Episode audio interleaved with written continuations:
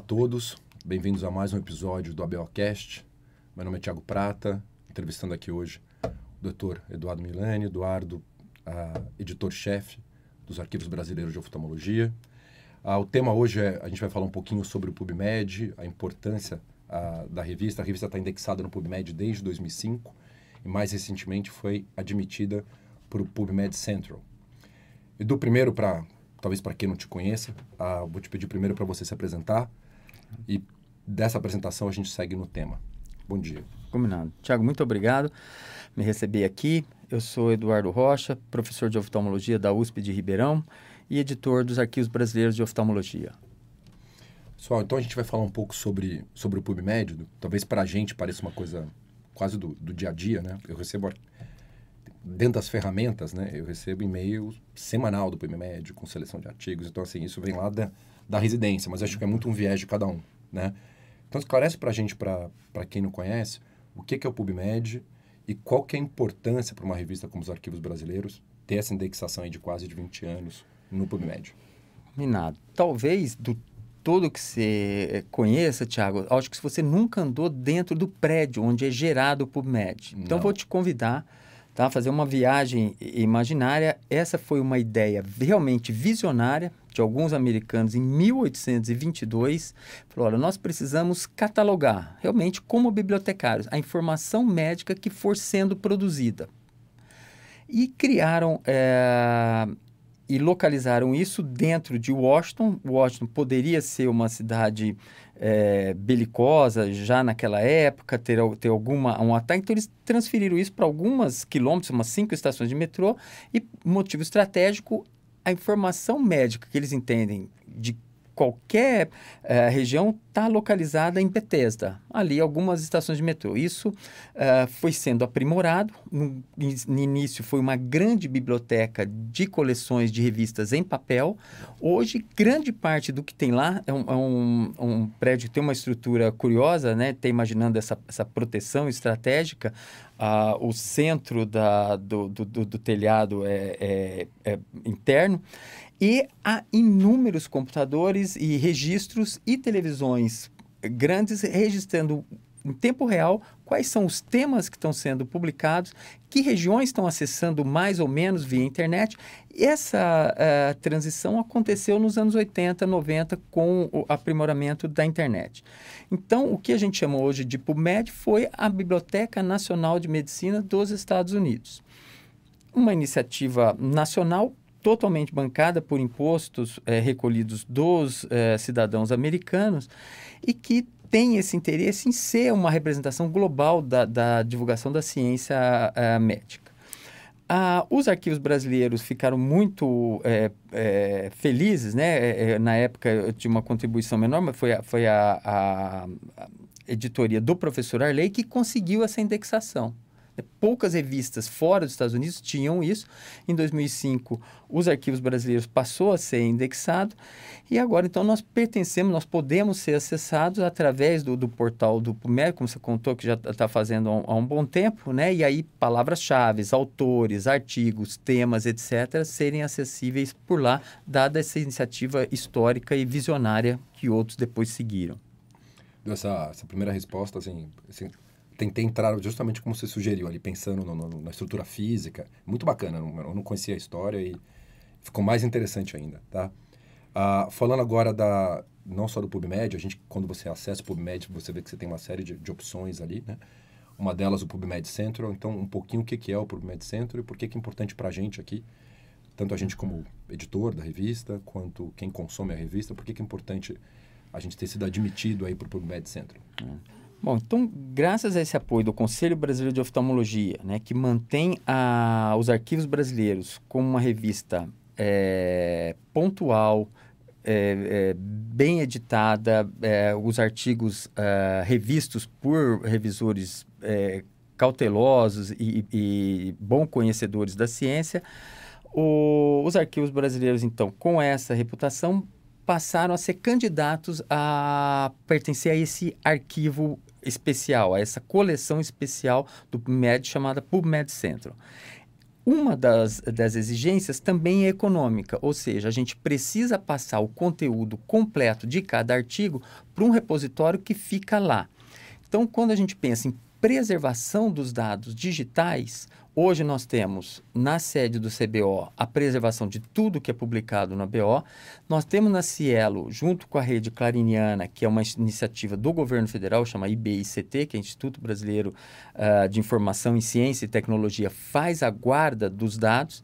E agora de cinco anos é, retroagindo, agora 2023, e daqui para frente, todos os artigos, com suas imagens, fotos, dados, etc., também vão pertencer a um acervo da Biblioteca Nacional de Medicina dos Estados Unidos. É curioso, Thiago, não sei se você tem uma ideia, mas 10 a 15% da informação científica ela desaparece porque a preservação digital uh, anualmente é, não é bem protegida. Então, algumas revistas, alguém vai lá, tira um computador da tomada, era ali que estava o, o, acervo final, etc. Então, a, a, o cuidado com a guarda de tudo que o ABO tem, e o ABO, graças ao CBO, tem todos os seus 86 anos digitalizados, é, é uma, uma, uma questão muito relevante. Acaba né? sendo uma segurança a mais, então, né? além de facilitar o acesso, é mais uma, é mais uma plataforma de, onde os artigos continuam sendo ali preservados. É, exato. E você falou de preservar o acesso, é, é, bem legal, porque você identificou um artigo que é do ABO, você reconheceu lá, Arquivos Brasileiros de Oftalmologia, num clique à direita, Sim. baixa o artigo rapidinho, inteiro, em PDF. Não, você não precisa sair do PubMed para a revista, na revista e, e, pegar o artigo. Exato. É o, não, muito bacana. Ah, pensando de novo, né, do, fugindo um pouco do nosso, do nosso viés de pesquisador e de que a gente, a gente faz isso com muita frequência, para o oftalmologista geral, recebeu um e-mail nosso, ou fez uma busca, uh, e que está interessado em ir atrás de um artigo nosso, ou, ou, enfim, de qualquer outra revista, né? Então, eu vou entrar lá no PubMed. O que, que o oftalmologista precisa saber para acessar o PubMed? Coisa simples, uhum. assim. É, o... A, a, além de ser um portal aberto e gratuito, o indivíduo tem a possibilidade de criar uma conta pessoal. Ele tem um e-mail do Gmail, e-mail do Hotmail, ou e-mail institucional da, da faculdade da, da qual ele leciona, etc. Ele pode fazer, então, um cadastro que é rapidíssimo, super simples. Ele recebe no e-mail dele, basta é, nome e, e, e, esse e-mail. E aí ele fica ah, disponível para ele uma série de funcionalidades é, que são, por exemplo, receber alertas no tema de interesse. Puxa, eu estou ficando meio apartado do que está acontecendo em retina, está acontecendo muita coisa nova em retina. Eu falo, não, eu gostaria de saber, receber informações clínicas ou cirúrgicas sobre retina semanalmente nesse meu e-mail que eu cadastrei. É uma funcionalidade que ele oferece.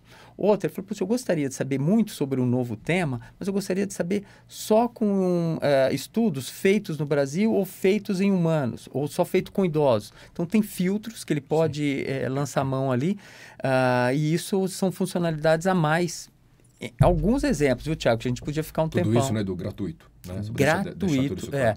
E numa, numa conta pessoal em que o histórico fica ali guardado também. Se você, puxa, faz um mês eu pesquisei tal coisa, eu gostaria de voltar naquele assunto que eu pesquisei. O, o histórico do indivíduo ele vai registrando lá. E lembrar que para isso você precisa estar logado. Correto. Né? Até nesse e-mail. Até, até sem estar logado, você consegue salvar por algumas horas a tua pesquisa. Você tem um clipboard ali que você consegue salvar por algumas horas. Mas se quiser uh, aproveitar essas ferramentas que o Edu comentou, você está logado e ali você tem a possibilidade de montar coleções, né? Então tem uma coleção lá de laser em glaucoma tudo que eu acho relevante que chega para mim nesses alertas. Você pode deixar esse alerta semanal, você pode deixar esse alerta mensal. Chega lá no teu e-mail que você acha de interessante, você joga para a coleção. Funciona super bem. Né? Do, é de ferramentas aí, uh, você não tem custo nenhum para isso. Eventualmente, nem toda a revista vai estar tá aberta. A nossa tá. Então, nossa tá, usa, é. usa, os artigos na, na íntegra. Edu, para a gente ir concluindo, né? Então, a gente já comentou como é que o oftalmologista faz para acessar e por que que é, enfim, eu posso fazer uma pesquisa pelo Google, posso fazer uma pesquisa por outra ferramenta. Qual que é o diferencial do PubMed? E algumas dicas, recomendações finais para quem ainda não realmente não está zero familiarizado. Então, assim, por que, que é bacana entrar no PubMed? A, a, essa pré-seleção de boas revistas que eventualmente estão lá. Queria que você comentasse é. um pouco sobre isso. Combinado. É, esse é um selo de qualidade, né, Tiago? Então, quando a gente comenta, olha, o Arquivos Brasileiros de Oftalmologia tem o selo de acesso diamante, ele quer dizer, né, então essa preciosidade, falou, olha, o que tem ali é garantido gratuito para o autor, quer dizer, não houve facilidades para ele publicar, ele passou por um, um, um, processo revisório que foi totalmente isento, não havia taxas e nada que pudesse é, facilitar, e o leitor também tem um acesso em inglês uh, totalmente gratuito. Então, é, isso só é conferido, né? Essa, essa admissão no, no PubMed Centro, né? nessa coleção, quando algumas dessas premissas são uh, observadas, são auditadas. Olha, esse corpo editorial é, é reputado, eles estão também trabalhando com ciência, etc. Então, o nosso oftalmologista que buscar uma informação na área de oftalmologia e a, busca dele vier através do PubMed, ele tem algumas garantias que, por exemplo, uh, essas coisas são periodicamente revistas e auditadas. Olha, eles não estão uh, publicando, estão publicando em grandes volumes, não estão publicando coisas que não passaram por auditoria, uh, por revisão interna, etc. Então, é uma fonte segura de informações e aí o PubMed Centro ainda mais exigente em relação a essas características, né? Eu acho que dentro do que a gente conversou, acho que consegue dar uma boa relevância para quem ainda não estava familiarizado do que, que é o PubMed, por que, que é importante estar tá lá, não só um ponto de vista de tornar a revista mais acessível, mas quase como se fosse um, um carimbo, né? um, um selo de qualidade para a revista que nessas décadas todas aí veio, enfim, fator de impacto, tem, tem, a gente que participa ali no dia a dia, vê o quão é rigoroso a revisão, a gente sabe o trabalho que dá tudo isso e no final acaba sendo só a gente colhendo mais ou menos o fruto desse, desse trabalho do, vou finalizar minha parte, agradecer o CBO, agradecer os arquivos pelo convite para apresentar aqui o ABO, poder entrevistar o Edu, desde que eu estou aqui na, na, dentro do corpo editorial da revista, uh, todos sob tua gestão. Edu, mais uma vez eu vou te pedir, só para passar um, um, contato final para quem eventualmente está vendo só esse episódio, quer, quer tirar alguma dúvida, quer fazer alguma sugestão, como é que encontra a gente aí na, na internet, essas coisas, e te agradecer muito pela, pela entrevista. Bom, agradecer de volta, né? Tiago Prata é um, é um grande aliado, um editor associado e, e que traz muito prestígio para a nossa revista, ter você parte do, do nosso grupo e saber que os arquivos brasileiros é, têm como finalidade difundir ciência boa, né? É, ciência, é, é, principalmente a nossa brasileira, do CBO, é, mas também ser uma escola para os futuros oftalmologistas pesquisadores. Então, a gente está totalmente disponível, eu, Eduardo Rocha, a nossa equipe também administrativa, nós temos uh, aqui conosco no ABO Online a, a, a Cláudia Moral eh, e o grupo dos editores associados para fazer esse tutorial os men mentores, né? Isso a gente procura fazer também no, no Congresso Brasileiro de Oftalmologia e dando dicas para amadurecimento dessas novas gerações de autores, de pesquisadores.